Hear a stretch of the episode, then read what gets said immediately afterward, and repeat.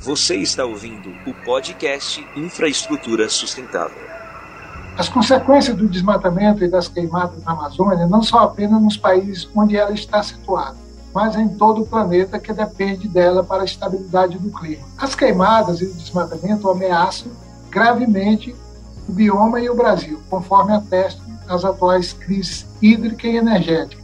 Números oficiais dizem que entre os anos de 1995 e 2017, mais de 360 mil quilômetros quadrados de floresta amazônica foram desmatados, uma área maior do que os estados do Rio de Janeiro e São Paulo juntos. Salve amigos do meio ambiente e da sustentabilidade. Sou Sérgio Guimarães e é um prazer estar com vocês em mais um episódio do nosso podcast Infraestrutura Sustentável. No episódio anterior, falamos das crises hídricas e energéticas causadas pelo desmatamento. Hoje, vamos falar sobre o que podemos fazer para frear esse processo de destruição da maior floresta tropical do mundo. Um grupo de mais de 200 cientistas realizou recentemente um importante estudo chamado Painel Científico da Amazônia, com um alerta e importantes recomendações para parar o desmatamento e as queimadas. Recomendações essas que precisam ser ouvidas pelas autoridades com urgência.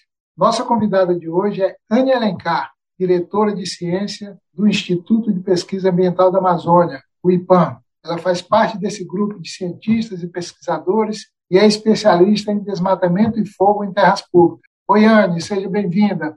Você pode começar se apresentando e falando um pouco desse trabalho? Oi, Sérgio. É, obrigada por, pelo convite. Para mim é um prazer estar aqui conversando com vocês. É, sim, eu bem, bem, eu sou Ana Alencar, eu sou diretora de ciência do IPAM e eu sou uma das pesquisadoras que participou do, desse grande trabalho, que foi o trabalho composto pelo painel científico é, da Amazônia, coordenado pelo é, professor Carlos Nobre, pela Andréa Encalada e o Jeffrey Sachs, né?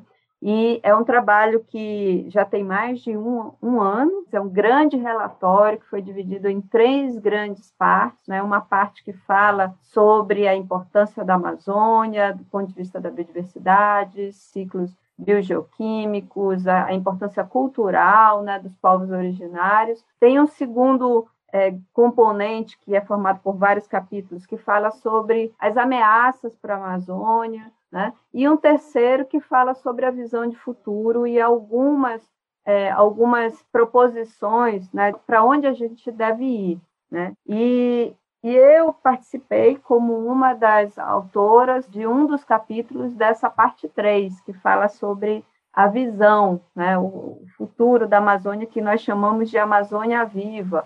Né? E, então, é bem interessante esse, esse capítulo que eu coordenei é, junto com a Lilian Painter, da, da, WCS, ele é baseado em três grandes pilares, né, que são pilares de um voltados para conservação, restauração e remediação de ecossistemas terrestres e aquáticos, né? um segundo bem focado na questão do desenvolvimento de políticas é, de bioeconomia que sejam inovadoras, inclusivas, né?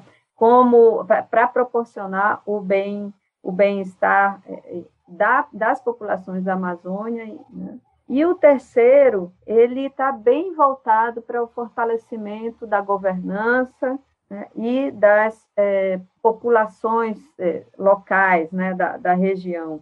Então, é, esses são os três principais pilares de, um, de uma Amazônia que a gente chamou de Amazônia Viva, né? e que e que está baseado numa série de princípios e, e valores que foram discutidos por todo o painel.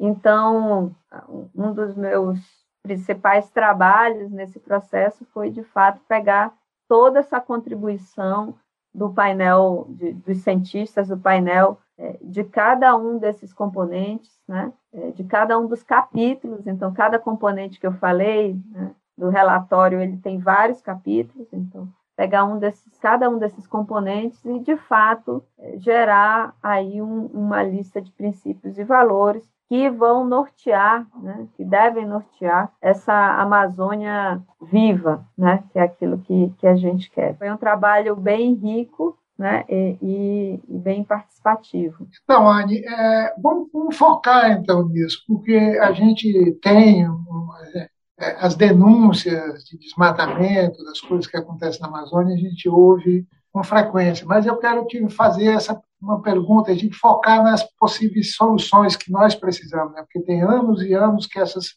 é, é, a sociedade vem denunciando, a, a imprensa vem denunciando, e a gente ainda não conseguiu chegar num ponto de inflexão, de parar a destruição e e caminhar para essas soluções, para a regeneração. Vamos, vamos focar nisso. Uma pergunta assim, o que, que a gente precisa, o que, que é pressuposto básico para que a gente possa realmente trabalhar no sentido de uma Amazônia viva, de manter a Amazônia viva, regenerar o que foi, o que foi é, destruído e parar o processo de destruição. Claro que isso tem que uma série de coisas, tem governança, tem a construção de uma economia. Não quero Vamos, vamos falar a respeito disso. Quero te ouvir a respeito disso. Quais são essas premissas básicas para parar o processo de, de destruição e a gente entrar num ciclo virtuoso de regeneração da Amazônia? É, eu acho que a primeira coisa é a gente entender que, que o Amazônia viva, né? Eu estou traduzindo aqui, eu nem sei se é porque a gente chama de Living Amazon, né? Uhum. É, então, é, é, um conceito que ele, ele inclui né, é, a questão de que o ser humano, as atividades humanas, né, elas fazem parte é, de um processo vivo na Amazônia. Então, não é só a gente não, não, não, valor, não valoriza só a questão da, das atividades econômicas, da geração né, de, de riquezas, de renda, enfim, é, mas a gente valoriza o todo. Né? E, e, é, isso é uma questão bem central, eu diria, da, da visão, dessa visão de futuro. Então, por exemplo, né, é, um dos primeiros princípios e, e, valores, né, e aí a gente juntou é, os dois, ele reconhece o, a Amazônia como uma coisa única, né, com todas as suas, é, suas espécies, as suas funções, né, é, que foi formada durante centenas de milhares né, de, de anos aí no processo de evolução, e isso em si tem um valor, né? Então, reconhece isso. Né? É, um segundo é, valor e princípio também é que é, a Amazônia ela presta serviços ecossistêmicos, né, não só para o Brasil, quanto para os outros países da Panamazônia, quanto para o continente, quanto para o mundo, né? E deve ser reconhecida e valorizada por isso. Né? Um terceiro é, princípio e, e, valor implícito é que as atividades econômicas que é, são desenvolvidas na Amazônia, elas devem né, reconhecer esses, esses valores iniciais que a gente falou aqui e também né, é, devem é, apoiar a manutenção desses serviços do ecossistema ou não, ou não é, impedir, né, não é, é, quebrar né, esse processo aí de vida né, que, que a Amazônia provém. É, um terceiro, um quarto né, é, princípio é, é, aquele relacionado à a, a governança, né? que, que a governança ela deve favorecer um processo de participação um pouco mais é, igualitária, né? Nesse, nessa, nessa estratégia de pensar o futuro. Então, com mais participação, né, participação inclusive em, em áreas é, políticas, né, de, então é, a, a, vamos dizer, a equidade né, e a diversidade, elas são fundamentos é, é transversais né, para uma Amazônia viva. É, e aí a gente tem outros relacionados à questão do conhecimento tradicional, né, e como essa relação entre conhecimento tradicional e conhecimento mais, é, vamos dizer, é, mais acadêmico, né, é, de fato isso deve funcionar como, como uma, uma simbiose, né, e a gente fazer que isso de fato aconteça, né, é, resguardando todas as salvaguardas necessárias para não ter apropriação indevida, é, enfim, né, mas a gente entende na Amazônia Viva que a questão do conhecimento, é, seja ele tradicional ou não, ele é fundamental né, para informar é, e para mover é, a, a sociedade amazônica adiante. Aí tem também um, um princípio que é um princípio muito voltado para a questão urbana. Né? Quando a gente olha para a Amazônia, grande parte da população da Amazônia hoje vive em centros urbanos. Né?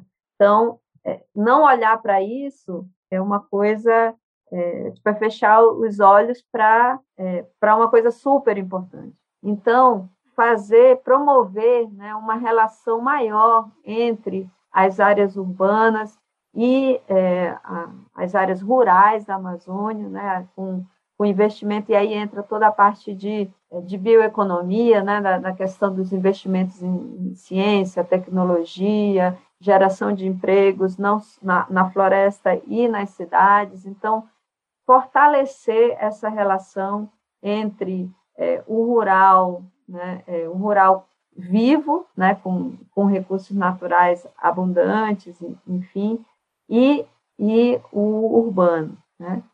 E, e eu acho que por último, assim, reconhecer que a Amazônia ela é uma é uma meca, né, da diversidade, né, da diversidade cultural e que isso em si só tem muito valor. Então, eu acho que esses foram os principais princípios e valores né, que nortearam o nosso trabalho dentro desses três pilares, que é o pilar da a gente tem que conservar, restaurar e remediar, né? É, a, então, ações para isso, políticas públicas para isso, engajamento do setor privado, da sociedade para isso é fundamental, né, como um primeiro pilar. A gente, é, de fato, tem que pensar a economia é, por uma perspectiva diferente, né, uma perspectiva que trata os recursos da Amazônia, né, os recursos vivos da Amazônia, né, os recursos renováveis da Amazônia, como, como uma questão central, né, e que tem a melhoria da qualidade de vida, de vida da população é, rural e urbana como, como centro, né, e, por último, a gente tem que, de fato, investir é, numa governança mais é, bem, bem, é, de fato, numa governança, né, em que, em que todos os, os atores, os, os principais atores, eles possam estar participando do processo de construção é, dessa Amazônia aí, que é uma Amazônia é, rica em todos os sentidos. Né?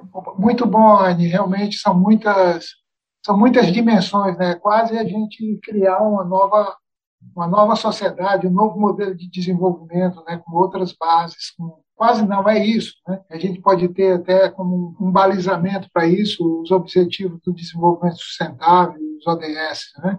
Agora eu te pergunto assim, eu fico me perguntando e conversando com algumas pessoas, te pergunto qual o primeiro passo? Por onde a gente começa isso? Assim? Um tanto de dimensões, né? E a gente precisa dar um primeiro passo, né? Aquela coisa step by step, né? É por onde que a gente começa esse, esse caminho né, para alcançar essa Amazônia viva? Com certeza, eu acho que um dos primeiros passos, e aí são várias, são várias dimensões, é o reconhecimento da própria sociedade do valor da Amazônia, né? Que a Amazônia ela vale mais em pé do que transformada é, para, enfim, né, para chão da pata de, do, do boi, né? Então, eu acho que esse é o, é o primeiro ponto. Então, o engajamento da sociedade nisso é fundamental. Né? Engajamento do setor privado é fundamental, o engajamento dos governos, é, é, esse engajamento é fundamental. E aí, por que eu começo pela sociedade? Porque a sociedade é que acaba, de uma certa forma, né, colocando, é, assim, dando aval para os nossos governantes, a gente escolhe os nossos governantes, né? É a sociedade que cobra do setor privado né, é, é, medidas de, é, de transparência né, sobre a cadeia do, dos produtos que consome. Então, eu vejo que a gente tem que começar por, por, um amplo processo de, de, de fato, engajamento da sociedade, né? nesse, nesse, entendendo o papel da Amazônia em todas essas dimensões. É, então, e o segundo ponto é, é, também a gente entender, e aí todo mundo entender, né, que a diversidade, ela, ela de fato, ela gera riqueza. Né? Não adianta todo mundo vislumbrar, ou todos os produtores da Amazônia vislumbrarem que um dia né, eles vão transformar seu, sua área de pasto em grandes áreas de, de soja, porque isso vai dar ruim. Né? É, então, a diversidade, ela, ela move né, é, é, tudo para frente. Imagina se a, se a Amazônia não fosse tão diversa. Né?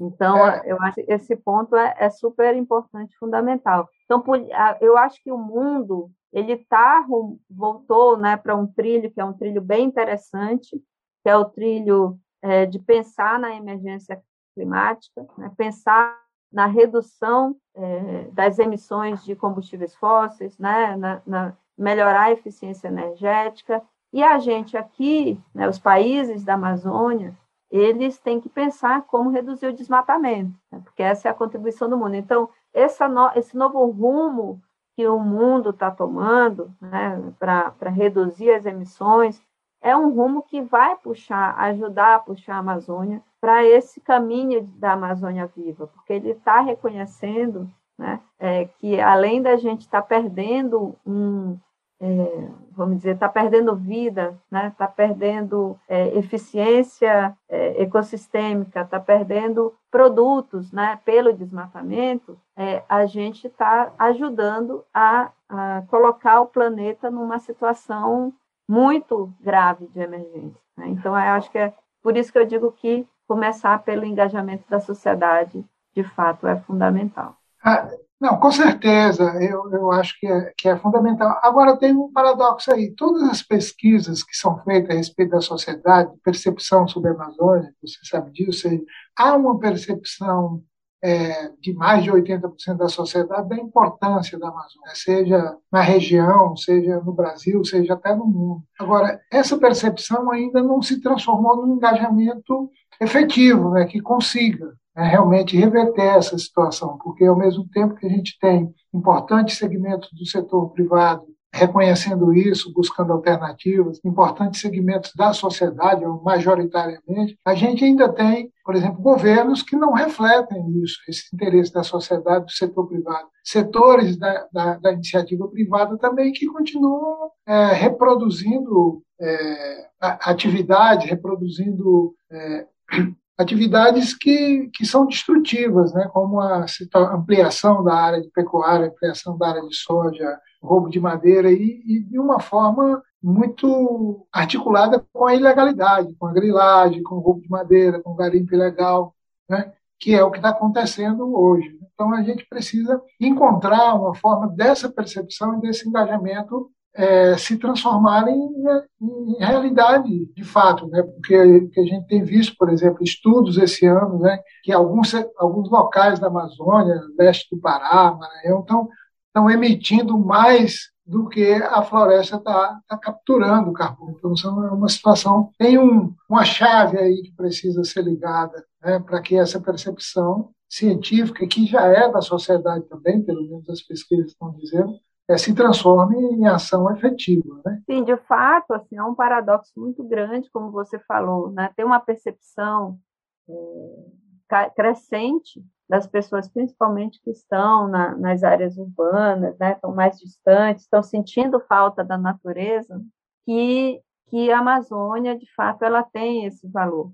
Só que é, aí, para gente, para fazer alguma coisa, para fazer um movimento, parece que ainda ainda está desarticulado. Né? Existem todos esses processos que, que estão acontecendo atualmente na, na Amazônia, né, de, de, desarticulação, né, de, é, desconstrução, eu diria, né, todos esses processos de desconstrução das políticas ambientais que foram é, construídas no, nos últimos, é, pelo menos aí 10, 20 anos, né, realmente tem causado um impacto muito grande na, na, nesse processo de, vamos dizer, né, nesse processo de rumar, do, do, rumo a uma nova Amazônia, né, uma Amazônia que, que de fato vai é, gerar riqueza para a população, né, não para entes específicos, né, entes privados específicos. Então, eu acho que, que, de fato, é, a gente precisa primeiro ter uma mudança de rumo no, no governo, né? Assim, eu acho que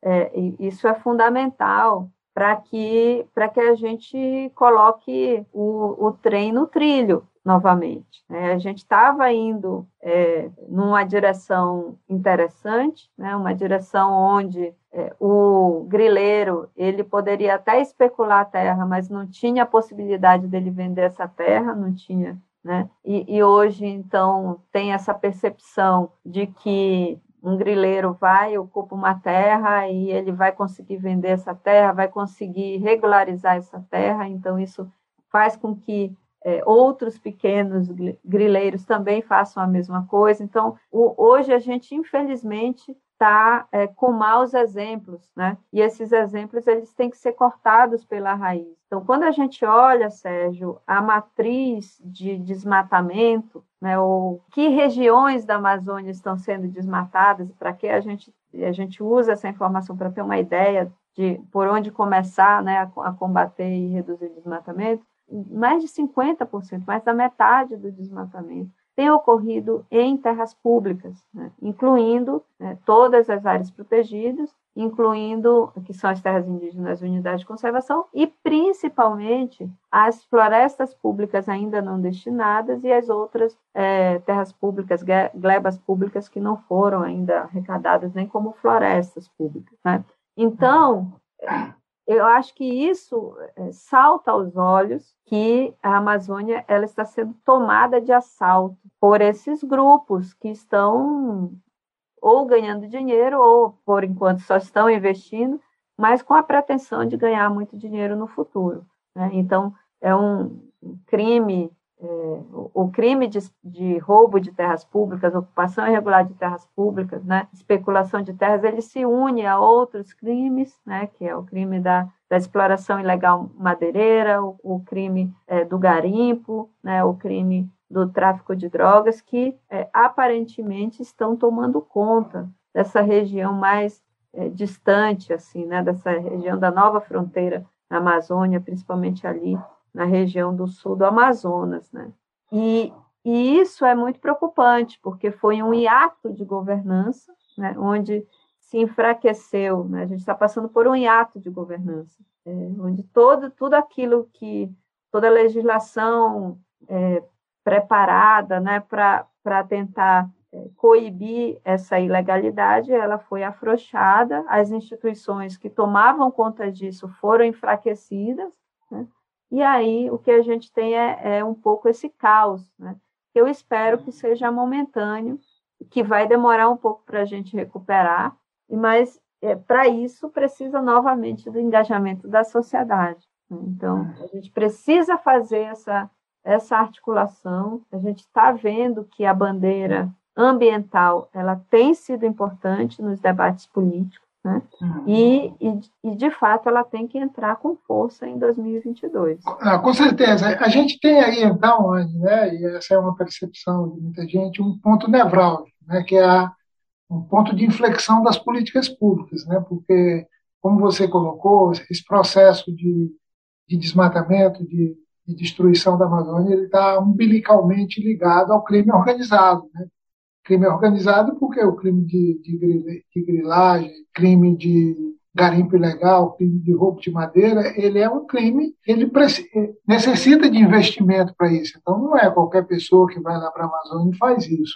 Né? Então, é um crime organizado. Então, essa desvinculação de, de, política pública ou de ausência de política pública com crime organizado, ela é fundamental. Seja, acho que é um ponto nevrálgico é, necessário ponto de inflexão que está colocado aí. Mas eu quero te fazer uma última pergunta, que é uma, uma, pergunta que eu tenho me feito também, conversado com algumas pessoas. Né? O que, que a floresta pode nos ensinar na sua sabedoria de, de sobreviver por milhões e milhões de anos? Quais as características das florestas que, que podem nos ensinar a gente a conservar a floresta? O que, que é, quais são os ensinamentos, quais são as lições que ela nos traz para a gente incorporar na, na, na, sociedade brasileira, incorporar na, na, na sua estratégia de conseguir salvar a floresta? Olha, eu, eu diria que um dos principais é, fundamentos é, é, a diversidade,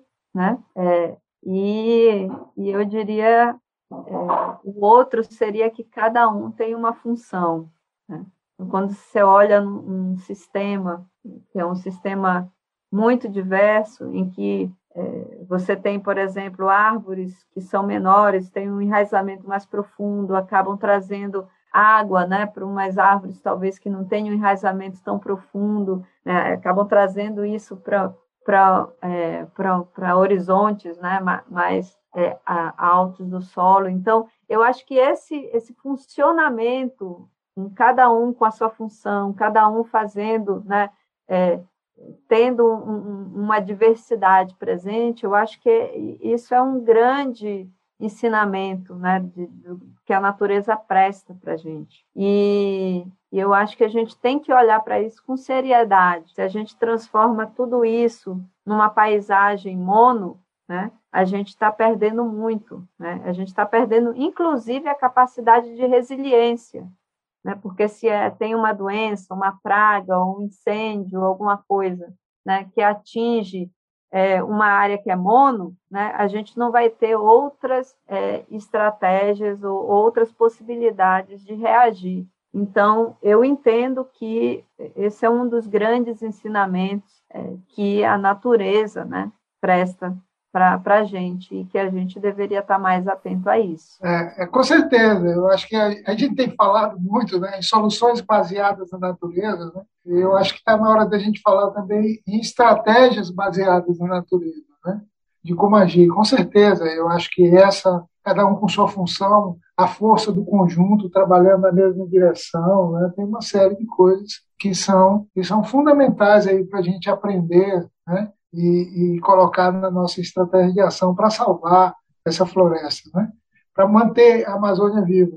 Porque, na realidade, a, a gente fala assim, a gente manter essa Amazônia viva é só manter o que ela construiu por si, né? não temos que inventar nada, né? a gente precisa é dar condições para ela continuar existindo. Né? Então, é basicamente isso aí.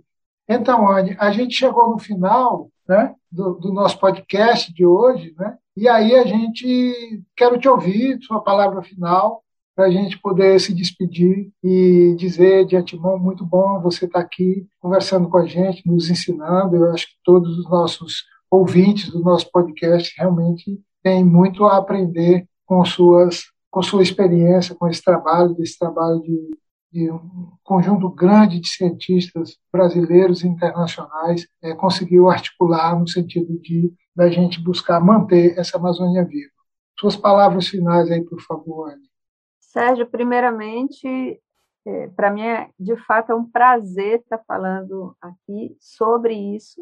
Né? Primeiro que é um desafio né, a gente pensar sobre o, o futuro num momento, num contexto tão difícil politicamente, mas é, falando com muita esperança né, de que é possível, porque é, de fato, se a gente não olhar para a Amazônia com outros olhos, né, entendendo que nós somos parte né, de, de, um todo e que é muito mais amplo do que a questão econômica, é, a gente vai vai de fato dar um tiro no pé se a gente não olhar para a Amazônia com outros olhos, né? Então, é, fazer esse trabalho e participar desse grupo ele é, me fez refletir sobre muitas coisas, né? E refletir sobre a questão de que, de fato, mais do que nunca, a gente tem que convocar a cada dia né, a sociedade para se unir, né? Se unir é, para, de fato, promover né, uma Amazônia viva, uma Amazônia que exista. E então é, eu acho que, que é isso. O engajamento da sociedade ele é fundamental para o nosso futuro. Muito bom, Anne. é muito legal, né? É, a Amazônia está falando para a gente se unir, né? Para poder fazer como ela faz para manter essa exuberância que é essa floresta. Né? Muito bom, Anne, muito grato. Hoje a gente fica por aqui, nossos amigos, nossos ouvintes. E também vocês podem enviar sugestões de temas no nosso podcast pelas nossas redes sociais. Até a próxima. Muito obrigado. Fiquem com Deus. Tudo de bom. Este é um podcast que foi produzido pela agência O Mundo que Queremos e pelo GT Infraestrutura.